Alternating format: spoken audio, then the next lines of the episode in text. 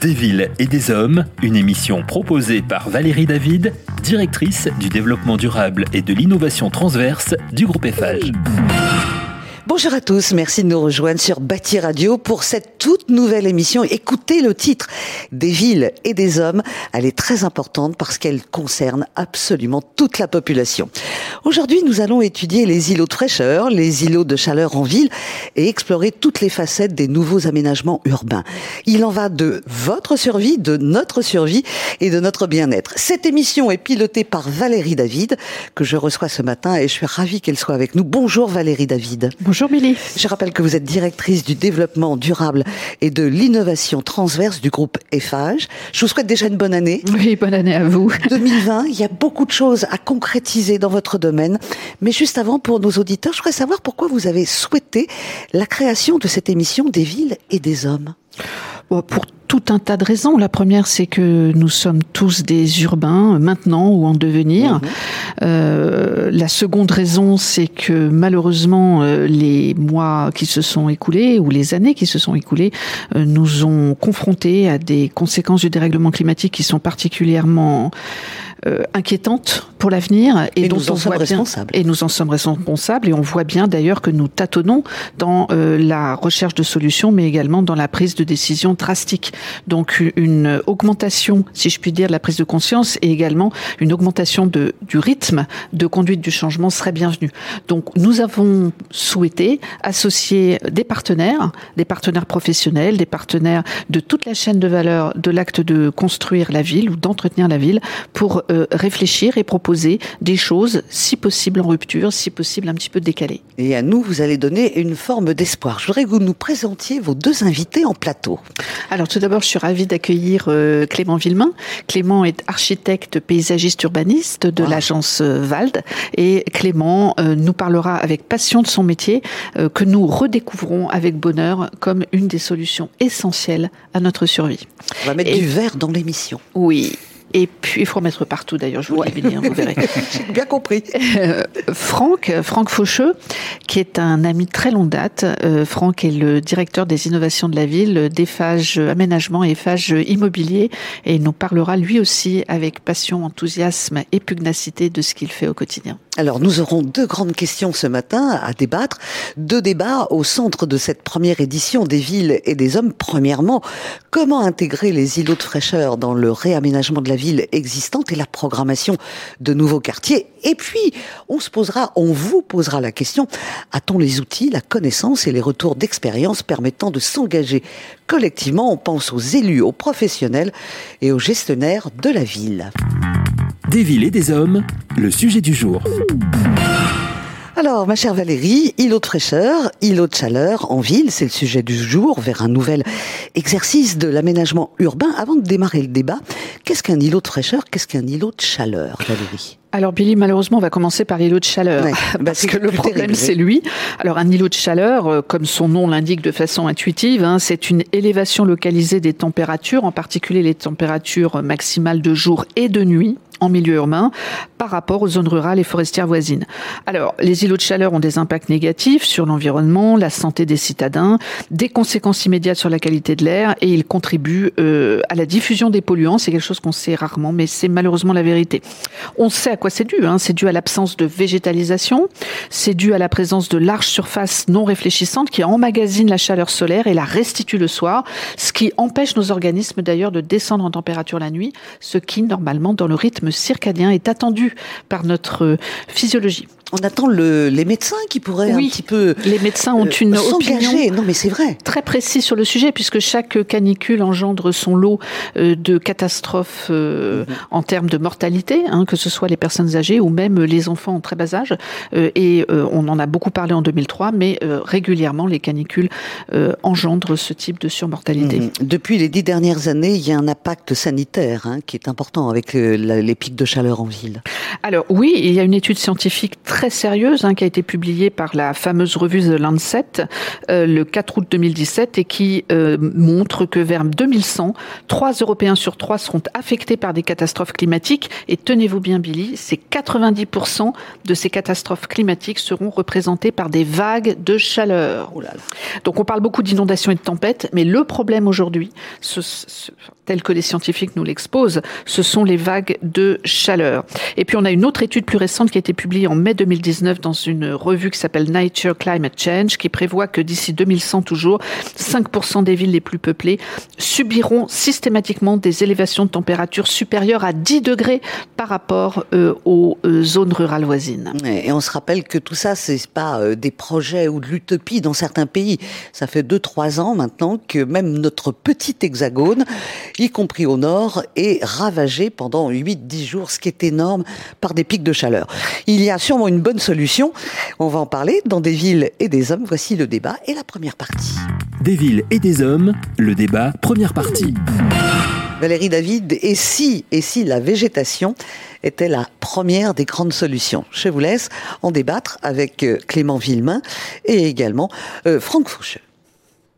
Alors, Effectivement, un certain nombre de villes dans le monde se sont tournées vers la végétalisation, qui est la solution la plus évidente, la plus naturelle, pardon pour cette euh, tautologie, mais quand même on revient euh, aux, aux, essentiels. Alors, je voudrais juste vous donner quelques quelques exemples. Il y a déjà plus de dix ans que la ville de Stockholm crée des espaces verts tous les 500 mètres. Ils appellent ça le maillage de sociotope, c'est-à-dire des espaces verts où les humains sont euh, attendus.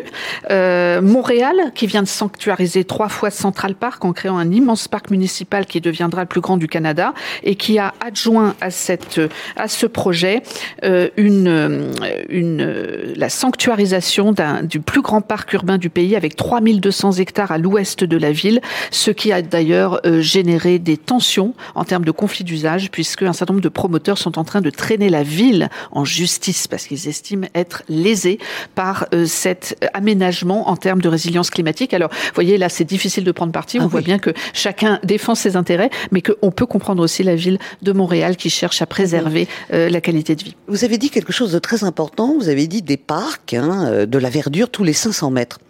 Si on prend, on va faire une comparaison avec euh, Paris, par exemple, on sait que le métro parisien, vous allez voir où je vais en arriver, on fait pas, c'est tous les 500 mètres, il y a un métro, il y a une bouche de métro. Est-ce qu'on pourrait imaginer que tous les 500 mètres, en sortant de la bouche de métro, on ait un espace vert? Puisque nous, on a déjà cette proximité pour aller au travail, de prendre les transports en commun. Il faudrait qu'on sorte et qu'on ait cet îlot de fraîcheur. Ce serait pas mal, ça. Alors, je vais laisser Clément en parler, mais vous avez raison. Le grand débat, ça sera comment déminéraliser les espaces en ville pour pouvoir les renaturer. Clément Clément. Alors, c'est une histoire euh, qui est vieille comme euh, l'histoire des villes, puisque euh, à partir du moment où on a créé des villes, on s'est posé la question de comment intégrer la nature en ville. Hein. Et même, on pourrait dire que euh, la méthode même de, de l'urbanisme ou de développer de nouveaux quartiers euh, consiste à créer des parcs et puis ensuite faire des maisons tout autour pour mm, en faire la promotion avec euh, la formule vue sur le parc. Les gens aiment bien ça, voilà. C'est comme ça qu'on fait, c'est comme ça qu'on fait la ville. bien souvent. Et ensuite, bien sûr, le végétal, le végétal est là puisque c'est ce qui fait la différence entre le milieu rural et le milieu euh, et le milieu urbain. Et c'est même c'est même sa condition euh, de confort puisqu'on va en ville justement aussi pour avoir euh, la protection contre le froid, contre le chaud, contre l'humidité aussi. Hein. voilà. Alors sur le maillage qu'on pourrait imaginer avec le métro, Paris n'est pas si mal loti que ça. Euh, en espace vert. On a de grands espaces verts. Les, les, les grands parcs, euh, ils font euh, en moyenne souvent 25 hectares. quand on regarde une photo aérienne de Paris, c'est assez vert. On n'a pas le même rendu que sur Londres. Sur Londres, c'est beaucoup plus diffus. Hein. Et puis il y a de très très grands parcs. Et puis on imagine Hyde Park, Regent Park, qui sont ils sont dans la ville. Alors que nous, on a aussi ils sont au cœur de la ville. Alors que Paris est beaucoup plus petit que Londres. Et puis le bois de Boulogne et le bois de Vincennes, on a tendance à en faire abstraction, à les mettre sur le côté. Alors qu'en fait, ils font partie du domaine de, de, de la ville de Paris. Donc finalement, quand on regarde Paris, qui est une des villes les plus denses euh, de la planète, elle est aussi une ville qui est assez verte. Hein. Mais ça ne résout pas le problème des, îlots de, chaleur. Toute petite question comme ça, euh, pourquoi il n'y a pas suffisamment de parcs à Paris? Parce qu'ils sont en périphérie, les grands. Le bois de Boulogne à l'ouest, le bois de Vincennes du côté de l'est. Est-ce que c'est parce qu'il y a eu une folie de, construction? Et quand on met un parc végétal, bah, ça enlève de la surface à construire ça en Est-ce qu'on n'a pas pêché un peu aussi par gourmandise de, de se dire faut construire, faut construire, faut construire? Il faudrait refaire toute l'histoire de l'urbanisme de, de, Paris pour qu'on en ait arrivé dans cette situation-là. Elle est pas. Ah, Haussmann eh ben, était. bien sûr. Haussmann était au départ quelqu'un qui était porté vers l'écologie. Il l'a toujours été. Il voulait de l'ouverture, il voulait qu'on assainisse, qu'il y ait toujours de l'humidité et de la fraîcheur dans la ville. Mais c'était à la base même de la de l'approche d'Haussmann. Bien sûr.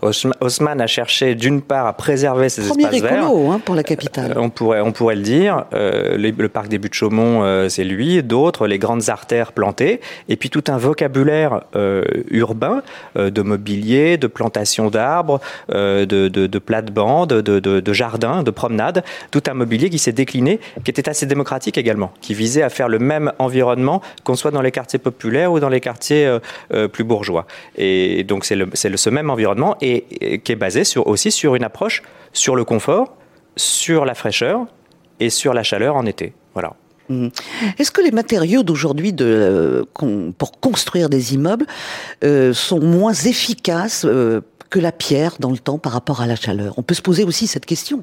Oui, totalement. C'est une question qu'on se, qu'on se pose aujourd'hui. Aujourd'hui, malheureusement, on construit de moins en moins en pierre, puisque c'est, eh oui. d'ailleurs la définition des, des immeubles haussmanniens, c'est qu'ils sont construits en pierre. Il y en a certains qui sont construits en briques, avec de la pierre rajoutée, hein, cela dit. Aujourd'hui, on construit plus en pierre. Ça poserait d'autres questions si on allait construire en pierre. Il faudrait rouvrir toutes les carrières. Hein, donc euh, voilà. Euh, mais effectivement, bah, c'est, le sujet de, de, de, de, l'inertie. Bon, pour le dire assez simplement, en France, on fait plutôt l'isolation par l'intérieur, alors qu'en Allemagne, on fait plutôt l'isolation par l'extérieur. On va dire ça, pour le dire de manière brutale. En fait, c'est un petit peu plus compliqué. C'est pour ça que quand on se promène en Allemagne, on voit, on est parfois un peu déçu par le type d'architecture qu'il y a, puisque en gros, c'est beaucoup d'immeubles en crépi, et du coup, ils mettent des couleurs. Hein, mmh. Et puis, c'est des couleurs qu'on n'aime pas trop, des espèces de moutarde, des marrons et tout. Voilà. C'est très d'Éric. Oui, c'est exactement. Mais c'est lié à l'isolation par extérieur. Et donc, ce sont des bâtiments qui sont objectivement plus performants. Mmh. Alors que nous autres, avec nos petits carreaux de fenêtres euh, et, nos, et nos murs en briques, bah, ce sont des passoires thermiques. Donc, on vit dans un pays avec des passoires thermiques. Oui. Alors, Allez-y, Valérie. J'ai une petite question pour Clément. Euh, Clément, tu viens d'aborder le sujet finalement de l'esthétique à, à, travers l'architecture française oui. avec cette comparaison. Est-ce que le problème qu'on rencontre avec la végétalisation en ville, c'est pas que on, le fait qu'on ait eu simplement la volonté d'en faire un service esthétique? Euh, je ne crois pas. Je crois que dès le départ, euh, il y a toujours eu des approches à la fois. Bah, par exemple, on parlait du, du 19e siècle, c'était la, la, la période de l'hygiénisme. Donc c'est pas tellement différent dans ce que, de ce qu'on est en train de, vivre en, ce moment. Quand on se dit le, les Parisiens, on voudrait plus d'espace vert pour pouvoir respirer, pour pouvoir, on est en plein dans, une, une approche euh, hygiéniste, euh, écologiste, on va dire, euh, contemporaine. Donc moi je suis pas, je, me, je, crois pas. L'esthétique n'est que une manière de fantasmer nos modes de vie, nos, nos, espérances, nos frustrations. Donc je crois pas qu'il qu faille séparer euh, l'esthétique, en tout cas, de l'approche ou bien écologiste ou bien, euh, ou bien politique. La première euh, réserve naturelle qu'on ait créée, elle vient, c'est une invention française, 1853, forêt de Fontainebleau, la première réserve naturelle du monde. Dix ans avant le Yellowstone et les grandes réserves, mmh. et elle l'était pour des raisons purement esthétiques. 100% mais, esthétique. Mais vous l'avez dit tout à l'heure, euh, avec un peu d'humour, mais quand on propose un immeuble, vous dites euh, sur le balcon, on a vu sur un parc, ça marche. Oui, totalement. On, a, on en a envie. Donc l'esthétisme, elle avait raison Valérie, il y a quelque chose qui, qui nous parle à nous, êtres humains. Oui, mais la, la, nature, il y a une esthétique de la nature, il y a mmh. une esthétique du, du, du paysage, naturellement, puisque la définition d'un paysage, c'est quelque chose qui est beau. Si c'est pas beau quelque part, ça perd son statut de paysage. Donc le paysage est un rapport entre soi et un territoire est un rapport esthétique et de, désir et de c'est une relation bénéfique faite de, désir et d'espoir. Euh, donc ça c'est bah oui. Euh, donc donc de toute façon euh, cette relation elle évolue en fonction de, des circonstances en fonction des conditions. Et là aujourd'hui c'est les questions écologiques qui nous posent qui nous posent la question. Valérie Franck, je voulais te, te, poser une question parce que euh, Clément vient de nous dire que finalement euh, euh, l'esthétique joue un rôle essentiel dans nos vies et qu'il euh, serait stupide de le mettre entre parenthèses euh, sous prétexte de rendre à la nature son rôle, on veut dire, de, de, de, de, rafraîchissement, d'aménité peut-être plus utilitariste, de type alimentaire, etc. dans le cadre du projet d'écoquartier La Vallée à Châtenay-Malabry que tu pilotes, du point de vue des innovations de la ville, je crois que tu tu as mené une enquête auprès des futurs habitants, futurs acquéreurs, qui se renseignaient sur ce que serait ce, cet écoquartier de 20 hectares. Et tu as été surpris de découvrir à quel point ils étaient attachés à la partie nature en ville et agriculture urbaine, qui semble pourtant, si tu me permets l'expression, un prêt-à-penser du développement durable urbain. Eh bien non, en fait, les gens y sont extrêmement attachés. Exactement. En fait, sur le, projet de Châte à Malabry, on a la chance d'avoir une maison du projet qu'on a ouvert euh, très très tôt, donc euh, bien avant d'ailleurs la vente, la commercialisation, donc euh, mais qui permettait aussi aux riverains, pas forcément aux acquéreurs, mais aux futurs voisins, de venir nous poser des questions. Alors on s'était préparé sur des questions de transport, de stationnement, des questions peut-être plus urbaines, et en fait on a eu beaucoup beaucoup de questions sur la nature en ville, Château-Malabry, c'est une ville dont le slogan est ville-parc. 50% des espaces de la ville sont des espaces verts protégés. Eh ben, les gens y tiennent beaucoup. D'ailleurs, ils viennent vivre à Château-Malabry pour ça. Et pour aussi ce réseau. On a parlé de réseau. C'est le parc de Sceaux, c'est la vallée aux loups, c'est euh, donc il y a un grand parc euh, de crêpes pour les sportifs, etc. Donc en fait, c'était une véritable attente. Et dans ce qu'on offrait dans, dans, le projet, dans le quartier, et notamment bah, ce qu'a offert euh, Clément euh, sur euh, les deux hectares de printemps plantés.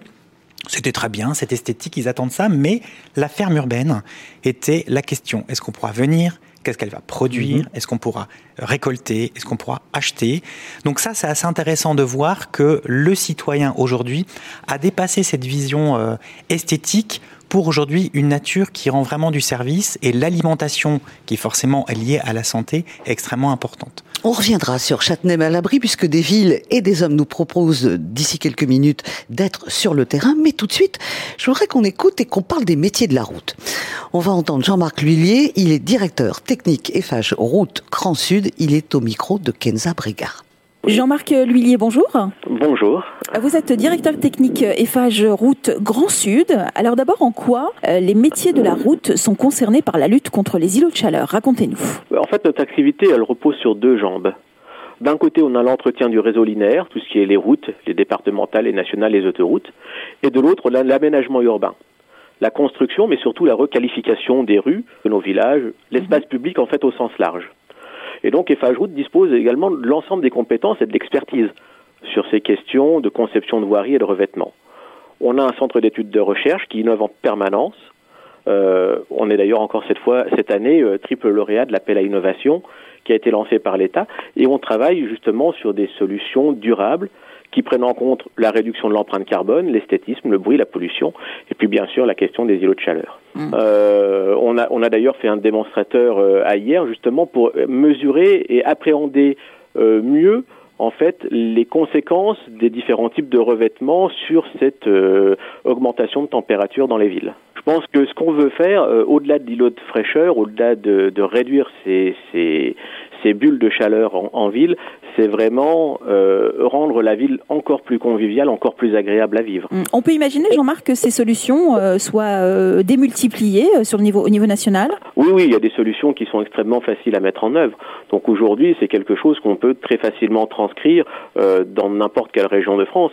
de travailler sur, je vais vous donner un exemple, mais de travailler sur un revêtement clair plutôt que des revêtements noirs comme on peut voir en, mm. d'une manière générale, euh, on, on, voit déjà que juste cette solution, elle permet d'abaisser de l'ordre de 15 à 20 degrés la température de surface des mm. revêtements quand on est en plein soleil. Donc c'est extrêmement facile euh, à, à, mettre en œuvre. Et je crois qu'aujourd'hui, il y a une prise de conscience de, de l'ensemble de la chaîne, des maîtres d'ouvrage, des entreprises, justement sur la manière peut-être d'appréhender la ville autrement que ce qu'on l'a fait les dernières décennies. Bon, eh bien merci beaucoup Jean-Marc Lhuillier d'avoir répondu à nos questions. Vous êtes donc directeur technique Eiffage, route Grand Sud. Merci encore. Voilà, ça c'est intéressant, ça nous parle et, et, on apprend beaucoup de choses, Valérie David.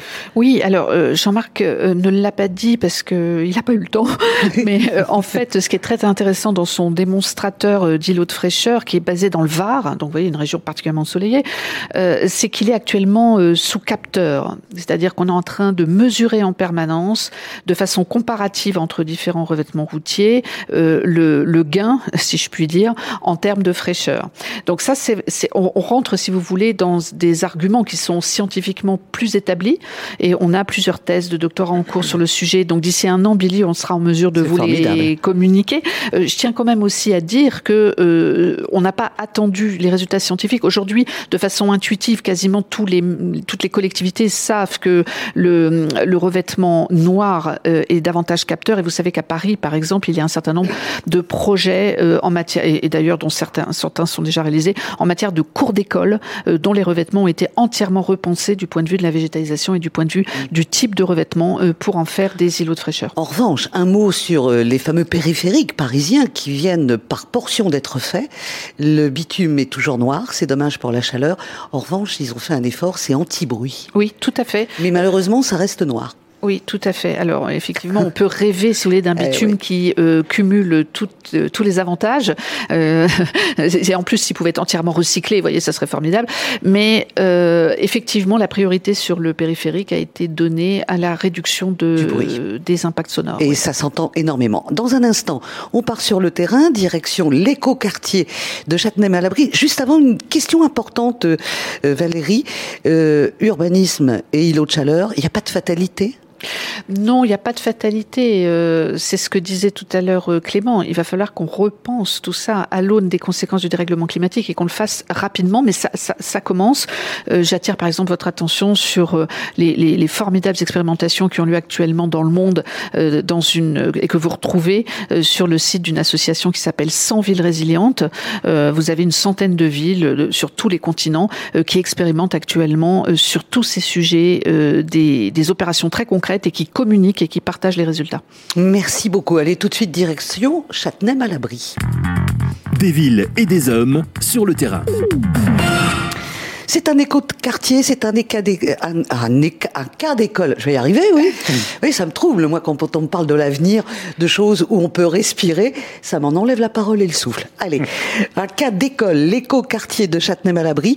Euh, Valérie David, tout à l'heure, euh, on a déjà eu quelques commentaires de la part de Franck Faucheux. On va y revenir. Et puis tout à l'heure, on écoutera euh, Delphine Baldé, qui est urbaniste à l'agence François Leclerc. Et puis François Dapilly, lui, il est responsable du projet Innovation pour le groupe EFAGE et en charge du programme de recherche E3F. Mais pour l'instant, est-ce qu'on peut reposer le décor de Châtenay-Malabry? Valérie, Franck? Ah ben, moi je vais vous le poser. Hein. La genèse, au euh, départ, qu'est-ce qu'on s'est dit? Alors la genèse, euh, donc c'est d'abord l'école centrale qui déménage, donc euh, euh qui part sur Patou-Saclay et qui libère 20 hectares euh, pour la ville. Alors comme je l'ai dit tout à l'heure, la ville de Châtenay c'est 50% d'espaces verts classés, donc en fait inscrits pardon.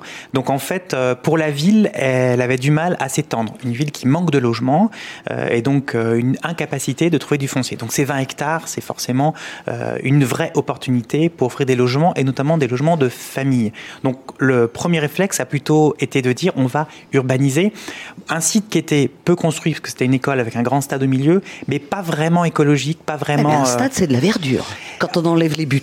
C'est de la verdure, mais c'est de la verdure tassée. On va eh dire qu'il y avait de la pelouse qui était bien rase, qui devait certainement, depuis pendant 20 ans, il y a eu pas mal d'insecticides. Donc, en fait, c'était une approche d'ailleurs très calibrée la nature. Et donc là, d'ailleurs, on se rend compte que euh, on n'avait pas forcément de vie, notamment en termes de faune, alors qu'on est vraiment en face le parc de Sceaux. Et dans le parc de Sceaux, vous avez l'écureuil roux, vous avez euh, la pipistrelle qui est cette chauve-souris qu'on essaie de faire venir dans le quartier parce que la chauve-souris, alors moi j'ai appris ça avec les chercheurs, ça mange du moustique. Et donc quand on est tout près d'Orly et que le moustique tique pose une question, c'est la solution quelle est la solution que nous demande la préfecture contre le moustique tigre? C'est la chauve-souris. Donc c'est l'habitat à la chauve-souris, donc c'est des arbres, c'est des cavités. Il va falloir la réhabiliter quand même auprès du public, la chauve-souris. Exactement. Pas un animal, eh mais c'est pas un euh, animal qui au départ, euh, on a envie de le voir, Valérie. Elles sont toutes protégées en Europe. Tous les chiroptères, donc toutes les chauves-souris, quelle que soit leur taille, sont protégées en Europe. C'est très important de le dire. Et aujourd'hui, quand on démolit un vieux bâtiment ou une vieille maison un peu humide, on a toutes les chances d'y avoir des chauves-souris. Il faut donc faire un inventaire écologique avant de pouvoir y toucher. Et c'est normal, ce sont des animaux extrêmement utiles. Et, pourquoi on en a peur alors? Ah bah c'est euh, c'est une légende qu'elle se met dans les cheveux. Mais en même temps, on touche exactement euh, justement euh, là les, en fait la, nouveauté aujourd'hui pour un pour un groupe comme Eiffage, pour un aménageur comme Eiffage, c'est que à la fois on a justement toutes les règles amont qui nous imposent donc le diagnostic avant diagnostic écologique, de repérer les, les, espèces de faune et de flore qu'il faut, qu'il faut protéger et donc il faut travailler sur l'habitat. Et après, derrière, comment on en fait des prescriptions. Mais si on s'arrête là, on n'y arrive pas. Il faut aussi que derrière le futur acquéreur comprenne l'intérêt et l'importance de garder ces espèces, voire une esthétique, alors on parlait d'esthétique tout à l'heure, en fait, euh, qui n'est pas forcément celle, justement, qui était celle d'ailleurs euh, de la nature de Châtain-Malabry, qui était une vision très 19e siècle, donc très euh, esthétique. Alors que là maintenant, on est plutôt sur une nature bah, qui prend toute sa place. Euh, on en a qui sur des libérés, libérés, exactement. oui. chanter la Reine des Neiges aussi. Allez, je vous propose, et ça, Clément, vous allez être très attentif, d'écouter Delphine Baldé, qui est au micro de notre journaliste Kenza Brega. Delphine Baldé est urbaniste à l'agence François Leclerc. Bonjour Delphine Baldé. Bonjour. Vous êtes urbaniste pour l'agence François Leclerc. Alors d'abord, pourquoi est-ce que quand on parle de Châtenay-Malabry, on dit ville-parc? Alors euh, c'est historiquement effectivement une, une ville qui s'est constituée dans une relation à la nature assez euh, assez intime, qui a eu cette chance. Il y a 50% en fait euh, d'espace de la ville qui est consacré à, à l'espace vert, mhm. euh, ce qui est très ambitieux. Et il y a très peu de villes en, en Île-de-France qui ont cette chance. Et, euh, et notamment parce qu'effectivement il y avait des, des, des, bois, il y a une vallée, euh, il y a des espaces finalement qui ont été protégés dès l'origine. Et puis on est dans un secteur ouest francilien où qui était historiquement des lieux de villégiature et puis des lieux où en fait qui ont été dessinés, qui ont été très dessinés finalement et très pensés à la fois mhm. pendant la Renaissance et, et, puis après historiquement et qui ont eu la chance d'être surtout préservés. Alors est-ce que vous avez euh, la sensation qu'une ville euh, euh, parc justement comme Châtenay-Malabry est mieux armée au regard des canicules? C'est sûr que la ville parc est mieux armée, sûr. mais j'aurais tendance à dire que c'est pas une réponse euh, avec un seul thème. En fait, mm. c'est vraiment euh, la question de, de, du réchauffement climatique. En gros, qui veut surtout dire qu'il faut que l'ensemble des acteurs travaillent euh, et apportent des réponses adaptées. C'est pas uniquement, ça parle aussi du mode de vie, ça parle aussi euh, des habitants, et donc c'est ça qui est intéressant, c'est qu'en fait tout le monde peut agir. Alors justement, quelle stratégie, selon vous, il faut mettre en place pour se préparer aux canicules récurrentes? Il faut à la fois beaucoup plus travailler ensemble pour que euh, les contraintes des uns soient respectées par les autres. Ça veut dire quoi? Ça veut dire qu'en fait, nous, quand en tant qu'urbanistes, euh, quand on pense la ville, on la pense avec euh, les paysagistes, on la pense avec les, les ingénieurs, on la pense avec les habitants, on, avec évidemment les politiques. Donc c'est déjà au niveau de la méthode une manière de réfléchir. Mmh. Ça veut dire que, par exemple, sur ce projet-là, on a eu une attention particulière à la question de la biodiversité. Euh, et, et, ça, euh, finalement, les architectes, ils sont peu habitués à cette question-là. Mhm. Ça veut dire c'est l'utilisation des matériaux qui euh, est plus favorable pour avoir des espèces, pour la végétalisation. Euh, donc c'est les couleurs, c'est les typologies. Ça veut dire la question aussi durable. Elle est à la fois dans la conception, dans la gestion et dans la dans la construction. Eh bien, écoutez, tout ça est très clair, Delphine Baldé. Merci beaucoup, en tout cas, d'avoir répondu à nos questions. Je rappelle que vous êtes urbaniste pour l'agence François Leclerc. Merci encore. Merci à toutes les deux. Delphine Baldé, ces propos, bah, ça, ça vous parle forcément, et à vous, Franck, et également vous, Clément. Oui, ça me parle. Euh, ensuite, euh, moi, j'ai eu beaucoup de plaisir à travailler avec euh, Delphine sur, sur cette opération. C'était une chance extraordinaire. Pour revenir précisément sur la notion d'îlot de fraîcheur, euh, quand on parle d'îlot de fraîcheur, euh, ça ne veut pas dire qu'il va faire super frais en été. on est d'accord. C'est pas une climatisation. Hein, non, non, non, non, non, Mais en fait, c'est le sujet, c'est comment on fait une climatisation urbaine. Mais non, parce que quand il fait 40 degrés, euh, peut-être si vous avez euh, plein d'arbres devant vos fenêtres, eh ben, il fera peut-être 38. Ah oui, mais il fera pas 19. Il ne fera pas 19, faut pas rêver non plus. Alors, comment ça marche? D'une part, ça capte le... Il faut quand même attendre que les arbres y poussent. Hein, ça met quand même une cinquantaine d'années. Hein, d'accord Donc il faut se réveiller maintenant parce qu'en fait, les îlots de fraîcheur qu'on est en train de construire maintenant, ils ne seront effectifs que dans des dizaines d'années. Mmh. Valérie. Alors justement, Clément, euh, euh, tu as raison. Et euh, comment choisis-tu les meilleures essences pour qu'elles prospèrent plus rapidement et être sûr qu'elles puissent elles-mêmes résister aux conséquences du dérèglement climatique? Bah, Ça peut être un sujet. Par exemple, si on nous demande de, choisir des arbres devant euh, devant une allée. Moi, j'ai plutôt tendance à mettre des tilleuls, par exemple, puisqu'ils ont euh, de très grandes feuilles rondes. Et donc, ils sont un bon filtre pour le, pour le soleil. Et en plus, ils ont le dessous des feuilles qui est argenté. Ce qui fait qu'il y a une ombre de qualité qui est assez lumineuse.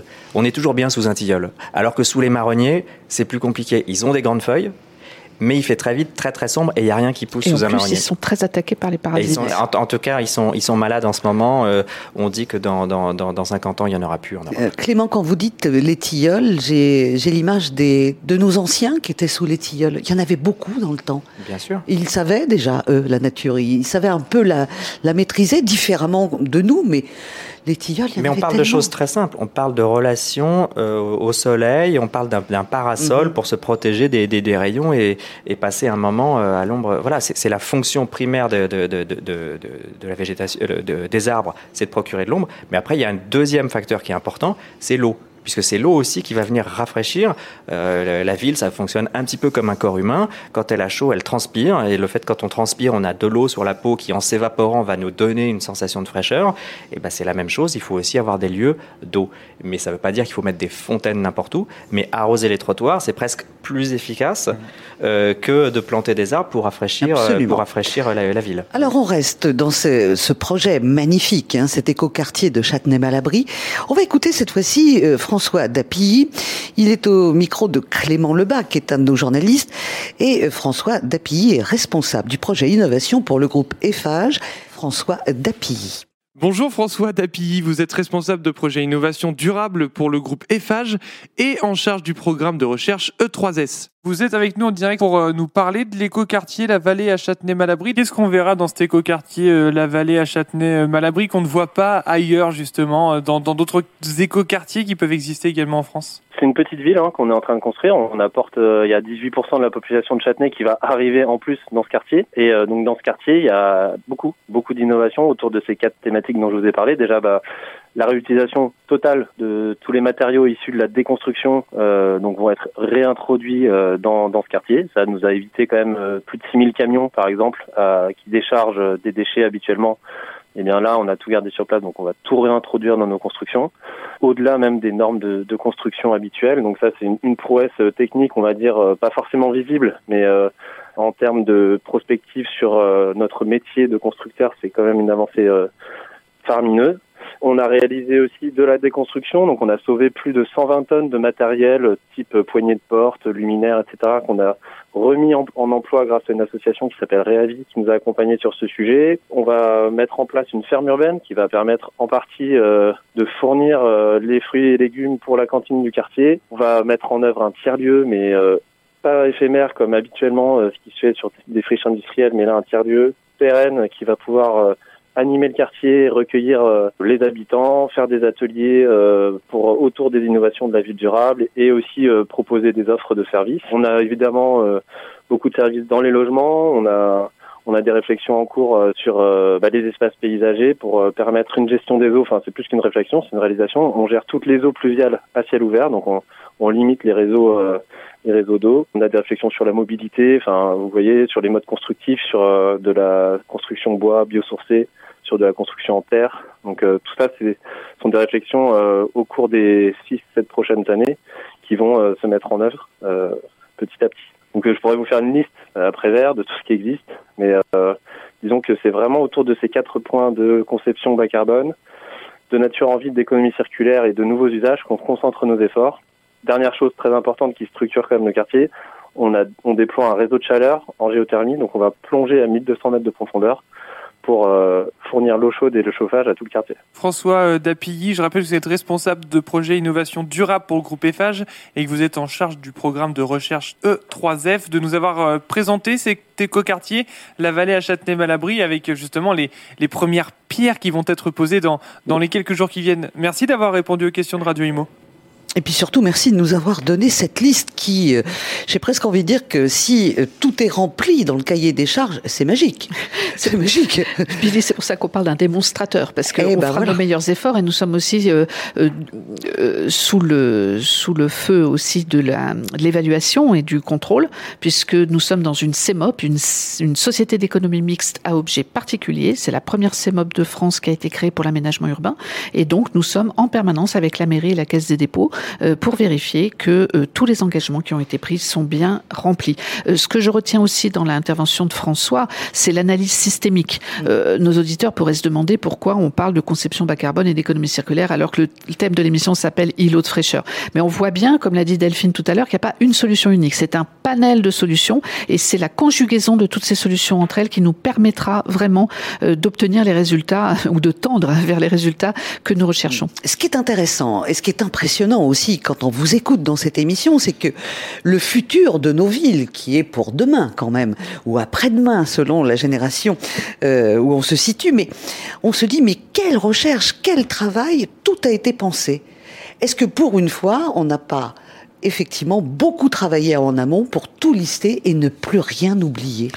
Alors, euh, c'est en tout cas ce qu'on hein. essaie de faire. Je n'ai pas la prétention de dire qu'on on réussit toujours, mais ce qui est très important, et on l'a entendu aussi dans les propos de, de, de Delphine et de Clément, euh, c'est de casser un petit peu la succession euh, de l'intervention des différents métiers qui ne se parlaient pas entre eux alors qu'ils étaient censés être tous acteurs de la ville. Donc, il faut être peut-être plus transversale dans l'approche euh, et surtout se poser maintenant malheureusement systématiquement la question de la façon dont le pan de ville qu'on est en train de construire ou de rénover va pouvoir traverser le plus harmonieusement possible ou le moins disharmonieusement possible plus exactement mhm. les, les épisodes météorologiques récurrents euh, difficiles en termes de canicule en, termes de pluie torrentielle euh, en termes de d'amplitude thermique entre euh, les vagues de chaleur et les vagues de froid euh, c'est vraiment aujourd'hui, euh, je dirais, euh, l'obligation majeure de nos métiers.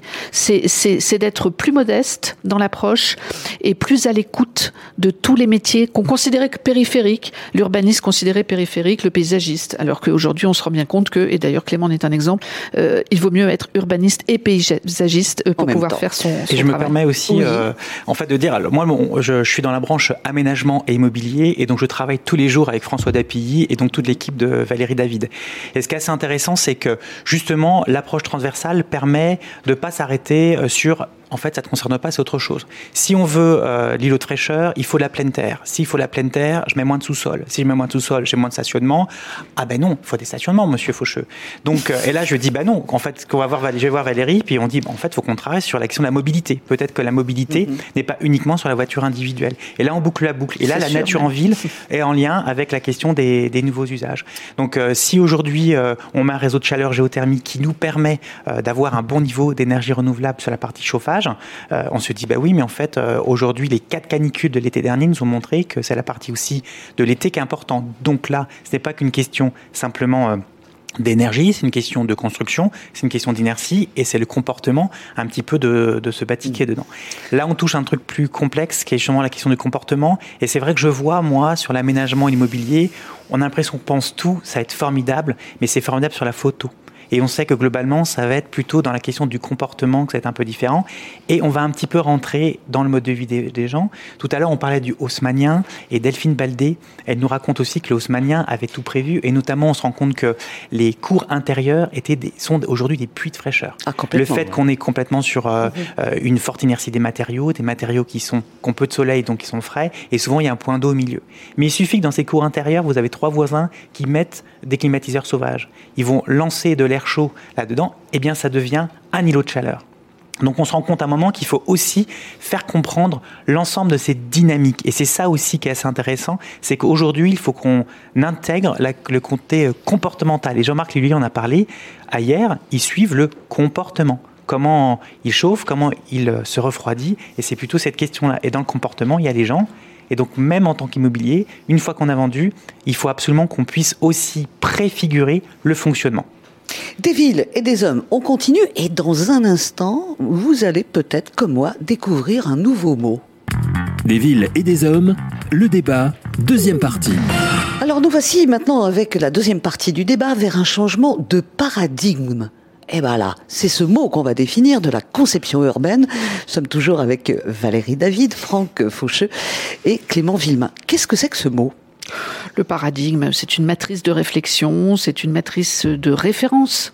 Et donc, euh, effectivement, nous sommes en train de changer et nos références et euh, la réflexion que nous mettons euh, dans la construction de la ville ou sa rénovation.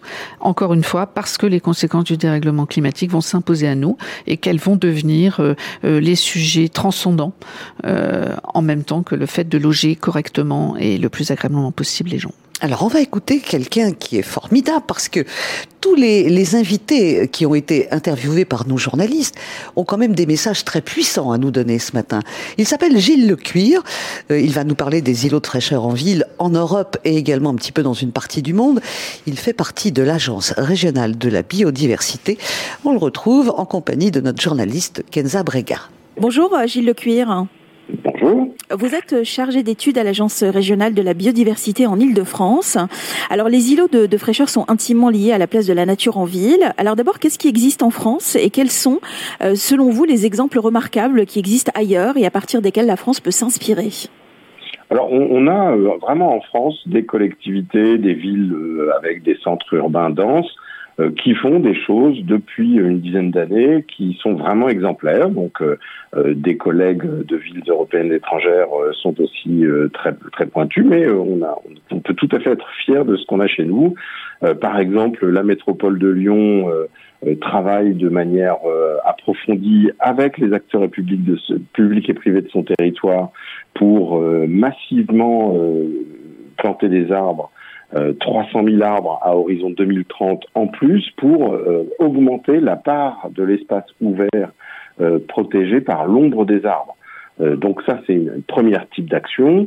des villes comme Strasbourg, Lille ou Rennes euh, font des, euh, des cartographies euh, de, à la fois de, de l'îlot de chaleur urbain, des cartographies thermiques, mais qu'elles couplent à des questions de vulnérabilité de la population, avec les équipements publics qui accueillent des jeunes enfants, des personnes âgées, des, personnes malades, mais aussi avec des notions de, de capacité à, à, à s'éloigner de, l'îlot de chaleur, donc notamment les populations les plus pauvres qui ont moins de capacité à aller se réfugier dans des endroits euh, plus frais, au bord de la mer ou euh, à la montagne.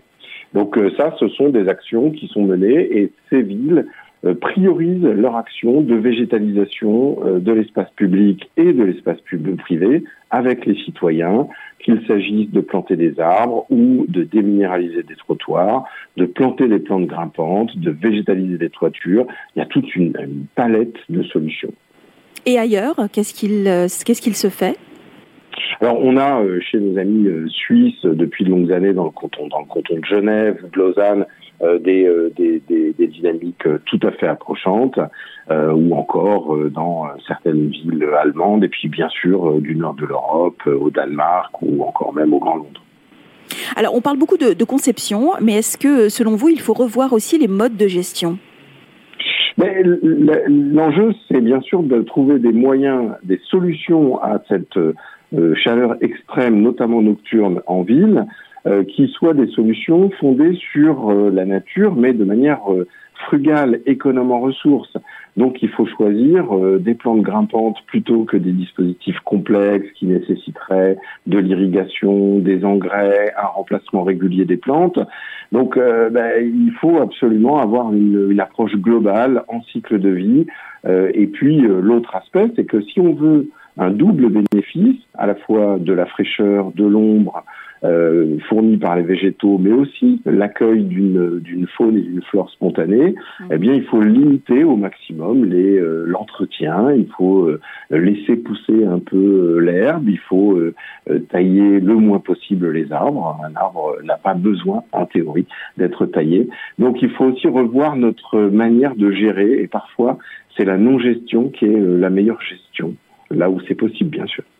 Eh bien, écoutez, tout ça est très clair. Merci beaucoup, Gilles Lecuyer, d'avoir été euh, avec nous. Je rappelle que vous êtes chargé d'études à l'Agence régionale de la biodiversité en Ile-de-France. Voilà, ce qui est très touchant, euh, je trouve, dans le témoignage de Gilles Lecuyer, c'est quand il nous parle de, de cette chaleur. Et encore une fois, ce sont les moins privilégiés financièrement qui n'auront pas les moyens peut-être de se déplacer vers un îlot de fraîcheur. Tout le monde, c'est ce que, c'est ce que je disais en débutant cette émission, euh, Valérie David, tout le monde est absolument concerné. Oui, et comme vous venez de le dire, Billy, euh, alors nous sommes tous concernés, c'est clair, mais euh, euh, on sait déjà depuis pas mal de temps que la fracture sociale et la fracture environnementale se font écho l'une à l'autre et que malheureusement les, populations les plus défavorisées paieront les prix les plus élevés.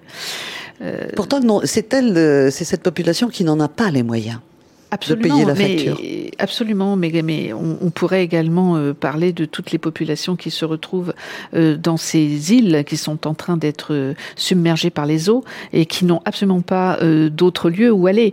donc on va assister effectivement dans, dans, dans, les décennies qui viennent à des catastrophes géopolitiques très graves liées directement au stress hydrique, à la montée des eaux, aux conséquences diverses et variées des, des accidents météorologiques majeurs. Franck? Oui, et puis en plus, euh, l'été dernier euh, a été quand même été majeur dans la prise de conscience. C'est que on avait tous en tête euh, la canicule de 2003, mais en fait, on s'est dit ça est arrivé une fois pendant 15 jours, et puis depuis quelques pics, mais ça allait. Cet été, quand même, on a eu quatre canicules successives, ce qui fait que la première, on s'y est tous préparés. La deuxième, alors la deuxième, bah, tout était chaud même ah si les parcs parisiens étaient ouverts toute la nuit, euh, eh bien le sol était chaud parce qu'en fait euh, il y a tout le métro qui est dessous et globalement on se rendait compte que c'est justement ce que disait Gilles Lecuir, c'est le couple arbre-eau qui est important. Donc ça pose aussi ces questions de, de mode de gestion un peu différent. Et on s'est rendu compte que, alors moi j'ai plus de 40 ans, euh, bonne santé, bah, j'ai souffert, hein, j'ai tiré la langue. Et on se rendait compte que hein. tous nos collègues ah étaient un peu là-dessus. Et là on se rend compte qu'à un moment il va falloir aussi qu'on change nos modes de vie. Et c'est vrai qu'on a en France on a fait des plans de prévention des risques sur d'autres risques, comme l'inondation. Eh bien, moi, je pense qu'on va commencer à avoir des plans de prévention canicule. Et là, l'aménagement et le constructeur ont le rôle à jouer. En gros, jusqu'à entre 25 et 30 degrés, il faut que l'appartement, il faut que la maison puisse se défendre elle-même. C'est-à-dire, il faut qu'on puisse faire des courants d'air, il faut avoir une bonne isolation, il faut avoir une inertie intérieure permettant de garnir une certaine chaleur. Entre 30 et 35, on peut peut-être imaginer des, phénomènes un peu plus actifs, ne pas les vers la climatisation parce que là c'est le piège, mais on peut avoir de la surventilation, on peut avoir euh, quand on a euh, un chauffage par le sol, il y a des tuyaux avec un liquide, si c'est un liquide frais, ça va, ça va, ça va rafraîchir. On peut avoir euh, et à la fin au-delà de 35 degrés, en fait, faut, alors, on va pas dire faut évacuer, mais il faudra permettre à chacun de pouvoir à 5 minutes à pied aller dans un endroit où, comme disait Clément, il faudra être assis sur un arbre, les pieds dans l'eau. Ce qui veut dire, il faut que l'arbre donne cette, cette ombre de qualité et il faut qu'on ait cette présence d'eau. Ouais. Euh, vous parliez de, de, de l'eau, on va y revenir dans la dernière partie de l'émission, mais euh, cette ventilation face à la climatisation, on a déjà reçu dans, dans nos émissions des architectes, et je pense à, à, un architecte qui avait fait un projet extraordinaire à La Réunion, et à La Réunion, je peux vous dire que ça cogne. Ça cogne 8 mois sur 12, mais quand je dis ça cogne, il fait 40 degrés, 40 à 45 degrés. Il avait conçu un immeuble, donc c'est possible, ventilé sans aucune climatisation, et pendant les périodes de chaleur, on vivait mieux dans cet immeuble que quand on était à Paris, à Toulouse ou à Strasbourg et qu'il faisait 40 degrés. Donc ça veut dire qu'il y a un espoir, tout est possible. Alors ça, d'ailleurs, c'est exactement le travail de Clément et de Delphine Baldé mhm. sur le cahier des charges de prescription architecturale, urbaine, paysagère et environnementale qu'ils ont écrit pour l'écoquartier La Vallée, où en fait, ils imposent à tous les constructeurs, tous les promoteurs, mais aussi sur les équipements publics, cet équilibre entre de la pleine terre, mais de la vraie pleine terre. C'est pas 30 cm et un sous-sol. Eh c'est ce qu'on fait aujourd'hui en ville. Alors, ah bah, en fait, on le fait parce qu'aujourd'hui, on met des sous-sols dessous. Et pourquoi on met des sous-sols? Est-ce que d'ailleurs, ça pose des questions que ce qu'on fera de ces sous-sols dans 10 ans, dans 15 ans, etc. Alors, sur ce couple, donc, il y a la pleine terre. Des caves à vin. Les strates, des champignonnières. Voilà, ou des euh, caves à vin. En fait, il faut peut-être aussi imaginer, euh, je reviendrai peut-être sur, les pas de temps aujourd'hui euh, de 30 ans, 50 ans, qui sont des pas de temps complètement connus, parce que c'est souvent les pas de temps de prêt immobilier, mais sur lesquels on ne se projette pas. Donc, la pleine terre, les strates végétales, basses et mi-hautes, l'architecture, les façades, pourquoi pas végétalisées, et les toitures végétalisées, en dépassant simplement les 8 cm de substrat qui sont intéressantes pour la gestion des eaux de pluie, mais si on dépasse 20 cm, on peut aussi cultiver. Donc on se rend compte que alors les ombres portées et la place de l'eau. Donc en fait on a cinq éléments. Donc ça ça a été c'est un travail qui a été fait par les équipes de Valérie David, retravaillé avec Delphine et Clément, aujourd'hui imposé et qui nous permettent justement d'imaginer. En fait on a tous les bons ingrédients pour faire un îlot de fraîcheur en même temps, il faut aussi, avec les ombres portées, avec la place de l'eau, avoir du comportemental. Et ça, c'est le travail qu'on fait avec Jean-Marc Lullier sur le comportement des sols. Il nous reste deux minutes pour cette partie de débat. Valérie et ensuite Clément. Oui, alors justement, euh, euh, Franck vient d'aborder un sujet euh, très important en matière d'aménagement. Il y a encore des choses qu'on n'a pas le droit de faire, Billy. Je vais vous donner un exemple. Si vous construisez un bâtiment et que vous prévoyez une casquette ou un auvent qui surmonte l'espace public, eh bien, on considère que votre bâtiment commence à cet endroit-là. Et donc, vous n'avez pas le droit de le faire parce que vous mordez sur l'espace public. C'est un exemple qui peut vous paraître anecdotique, mais imaginez que à la place d'îlots de fraîcheur, on puisse faire des parcours fraîcheur, avoir la possibilité de traverser la ville dans différentes directions euh, en étant certain de pouvoir en permanence bénéficier d'un auvent, le passage par un parc, le passage par un sous-sol, par une galerie marchande, je ressors, je suis à nouveau sous un auvent. Eh bien, il y a peut-être aussi euh, une modification d'un certain nombre de réglementations qui aujourd'hui ne sont pas forcément en adéquation avec la euh, préservation du public. Et bonne chance pour changer ça. Hein oui, ça va être compliqué. Mais, mais c'est pas grave. encore une fois, le, dialogue, euh, euh, compte tenu de l'urgence des défis, est en train de s'organiser. Et je pense qu'aujourd'hui, on a tous la volonté de faire en sorte que les villes soient vivables. Hein. Donc je ne suis pas trop pessimiste sur ce point. Clément. Moi, je crois que la question de l'eau, elle est fondamentale, parce que c'est elle qui vient articuler nos deux sujets fondamentaux. Il y en a un, c'est le climat, et l'autre, c'est la biodiversité. Et on voit bien aujourd'hui que les deux, ils sont importants, mais on n'arrive pas encore à les lier. Euh, moi, je crois que l'étape suivante, c'est quand on va prendre l'eau euh, des appartements et qu'on va pouvoir la mettre dans la rue. En gros, pourquoi quand je prends ma douche, d'accord, et que l'eau n'est pas très très sale, Objectivement, ça dépend. Ce qu'on a fait. Non, Clément n'est pas très, très, très, Enfin, elle n'a pas, elle a pas de l'huile de vidange dedans, vous voyez. Voilà. Et ben pourquoi cette eau, elle part directement à des kilomètres dans une euh, une euh, station d'épuration Et pourquoi elle arrose pas directement le trottoir Et puis s'il y a des petites peaux dedans, et ben il y aura des petits des petits insectes qui les grignoteront et ça se passera très bien. Oui, parce que c'est fait pour ça aussi. La nature est très très bien faite. Les insectes vont bouffer ce qu'il faut. L'eau a son importance et on y revient tout de suite. Des villes et des hommes, le débat Troisième partie. Alors, dans, ce, dans cette troisième partie, c'est un peu l'apothéose, j'ai envie de dire, de cette émission. On va voir s'il y a des réponses techniques et dans quels moyens elles sont réalisables. Mais on parlait de l'eau. Euh, on va y retourner avec Martin Hendel. L'importance de l'eau. Il est enseignant, chercheur à l'université Gustave Eiffel. Il a été interviewé par notre journaliste Kenza Brega.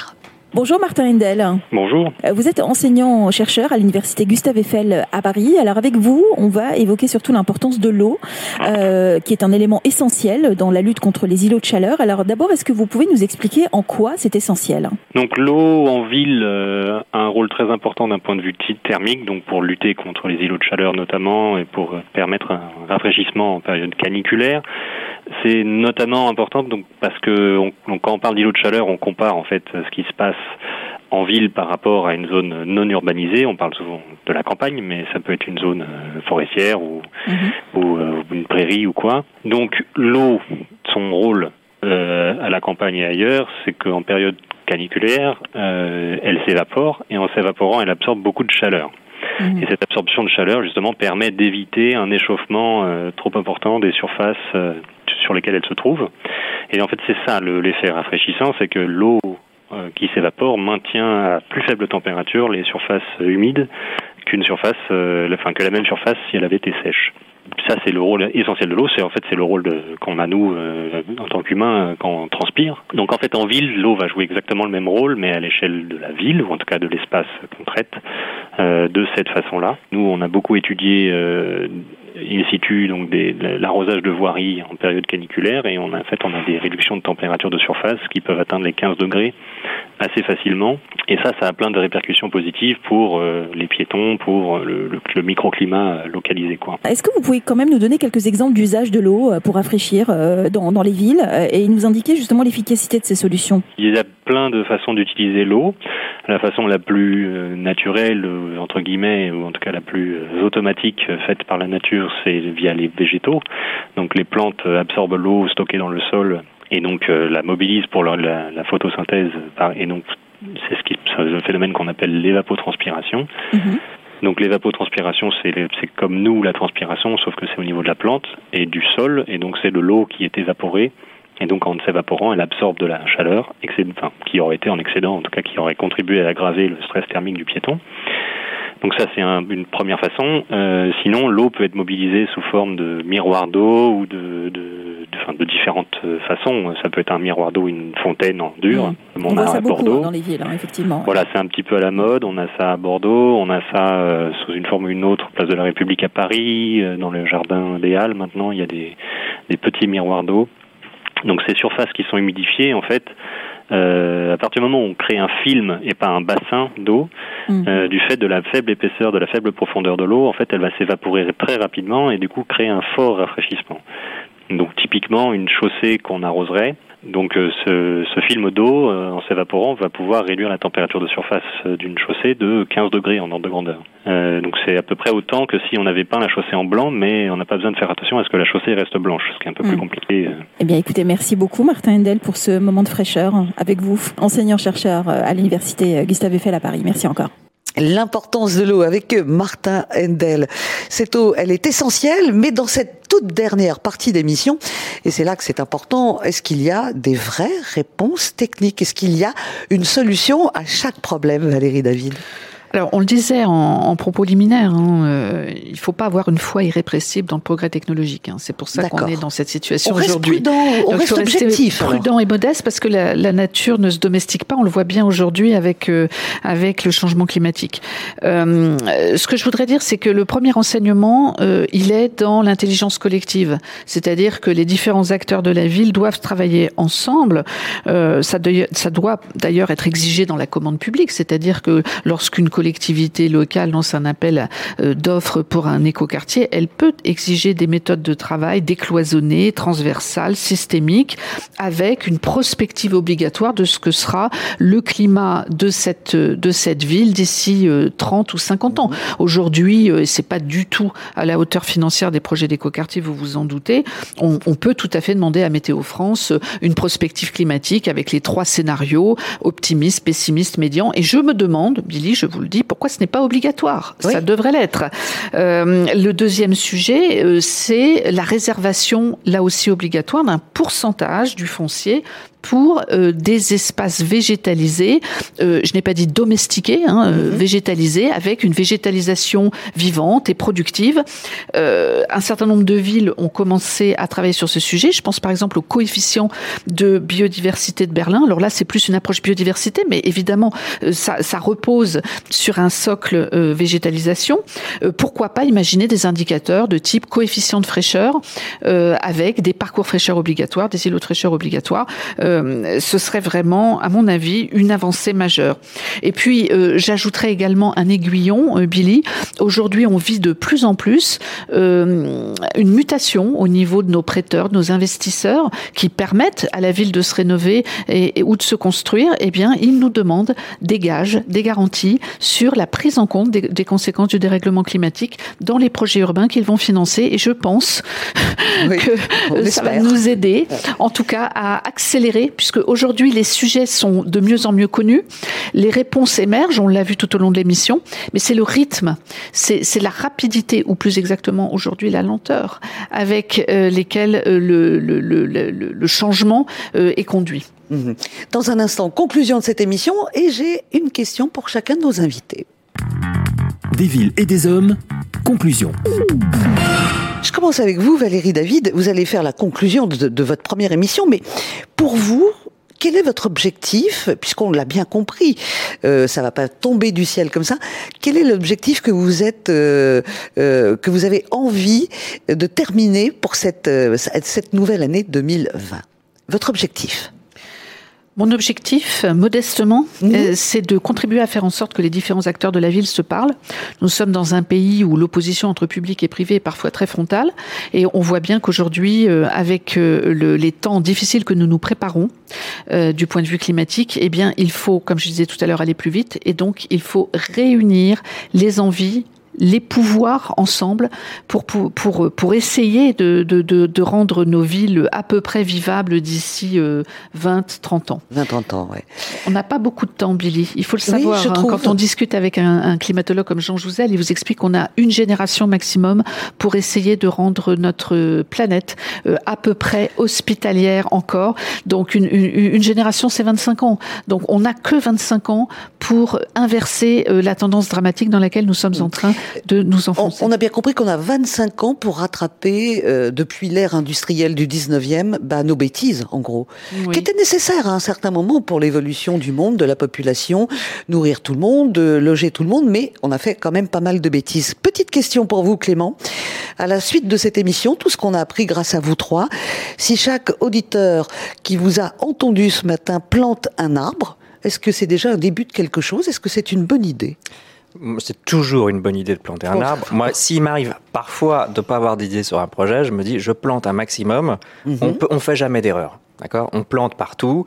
Euh, il faut planter les toits, il faut planter devant chez soi, il faut planter les trottoirs, il faut planter les façades, il faut planter euh, les, les, les, maisons, il faut planter les, les, parkings, il faut planter les voitures, il faut planter les boîtes de nuit, il faut, planter, il faut planter partout, partout, Si je mets un pot de fleurs dans ma voiture, ça marche Ça marche. Plus il y a des il y a des bus, ils ont le, le toit qui est planté. On plante les abribus, pourquoi on ne plante pas les, le toit des bus bien sûr. On est bien d'accord. Autre question pour pour terminer avec de la bonne humeur avec vous, Franck, Franck Faucheux. Euh, tout ce que vous nous avez expliqué, notamment avec Valérie, avec Clément, euh, il y a un moment où nous, le lambda, où on ne souhaite qu'habiter dans un endroit formidable, nous aussi, il va falloir qu'on fasse des efforts. Qu'est-ce que vous pourriez nous dire ce matin pour qu'on laisse tomber certaines habitudes qui nous tiennent très à cœur et qu'il faudrait pourtant qu'on abandonne? Comment vous pouvez nous motiver? Parce que vous êtes tous les acteurs de la construction, mais il y a nous aussi. Qu'est-ce qu'on peut faire comme effort? Qu'est-ce que vous auriez à nous dire? Bonne résolution pour 2020 Ben. Faites ce que vous voulez. Ça, c'est un travail euh, qu'on engage euh, mhm. avec euh, les syndics de copropriété. En fait, on se rend compte qu'il faut qu'on travaille sur le règlement et permet dans ce règlement d'avoir des grandes marges de liberté et ne pas tout contrôler et permettre de dire le balcon planté, faites que vous voulez. Si ça déborde, enfin, euh, chacun a son esthétique. Il faut aussi utiliser tous ces espaces aujourd'hui qui sont obligatoires, mais en vrai qui n'ont pas de sens au sens vécu. La toiture, le rez-de-chaussée, les sous-sols. Il y a des tas d'espaces comme ça aujourd'hui qui vont être un petit peu des, sont des espaces complètement délaissés, voire quand je discute avec mes collègues promoteurs immobiliers, ils me disent que c'est des espaces qui, sur lesquels ils ne voient pas de plus-value, alors qu'on se rend compte que la plus-value est beaucoup dans celle où on peut planter, celle où on peut se rencontrer, celle où on peut partager. Donc vous êtes en train de nous dire qu'il faudrait qu'on nous laisse un petit peu improviser. Exactement. Nous, en tant que propriétaires ou locataires d'un logement. Exactement. Et, euh, et, pour ça, il faut un peu des espaces. Et ces espaces, euh, bah, je les ai notés. Hein. C'est la toiture, c'est le rez-de-chaussée, c'est les sous-sols, et c'est forcément les espaces extérieurs. Et ces espaces-là, il faut les mettre euh, bah, globalement. Il faut faire la ville collaborative et là, on, en revient euh, à la question euh, collaborative. Et il y a un autre sujet extrêmement important, c'est la foi dans l'économie circulaire. On a passé euh, finalement quasiment 50 ans à évacuer. On évacue des déchets, on évacue l'eau. L'eau, elle est dans des tuyaux qui partent extrêmement loin, etc. En fait, il faut essayer de garder sur place et on pourra certainement peut-être faire une émission sur les biodéchets. il faut tout garder sur place, traiter au plus près de soi, et à la fois on peut considérer que c'est une contrainte de comportement, il faut trier les déchets, mais par contre, c'est là où on aura toute la plus-value. Ouais, petite pierre à l'édifice pour nos auditeurs. Je vais le mettre en pratique dès aujourd'hui. Sur nos petits balcons, on arrête de mettre des étagères parce que c'est trop petit à l'intérieur. On arrête, on on enlève l'escabeau et on met des plantes. On est d'accord, Clément? Valérie, David, le mot de la fin vous revient. Alors, planter, tout à fait d'accord, un mhm. maximum, mais planter des essences qui ne soient pas ce qu'on appelle des cultivars, c'est-à-dire qui arrivent de l'étranger, qui ont été élevés sous serre, qui ont besoin de produits phytosanitaires, ah d'eau. c'est très mhm. important. Euh, choisir des essences locales, euh, pauvres en soins nécessaires, si je puis dire, euh, et puis des essences qui accueillent la biodiversité, des essences qui puissent accueillir euh, euh, les oiseaux, les passereaux qui aujourd'hui disparaissent complètement euh, de nos villes, et puis euh, qui soit certes joli à regarder, mais qui nous apporte des aménités euh, d'ordre euh, bien-être, confort moral, et fraîcheur. Et eh ben pour pas se tromper dans nos achats, on va donner le 06 de, notre ami Clément. non mais c'est vrai, vous avez raison de le dire Valérie, avant d'acheter les plantes, euh, renseignez-vous. On met pas n'importe quoi, faut qu'en plus ce soit joli mais utile. Valérie, merci pour cette émission des villes et des hommes euh, numéro 1. Bravo, si on vous retrouve le mois prochain avec encore une fois des sujets passionnants qui nous concernent tous et c'est ça qui est important. Merci à tous les trois. À bientôt Valérie. Merci Au revoir Clément. Au revoir Franck. Au revoir Billy. Des villes et des hommes, une émission proposée par Valérie David, directrice du développement durable et de l'innovation transverse du groupe Eiffage.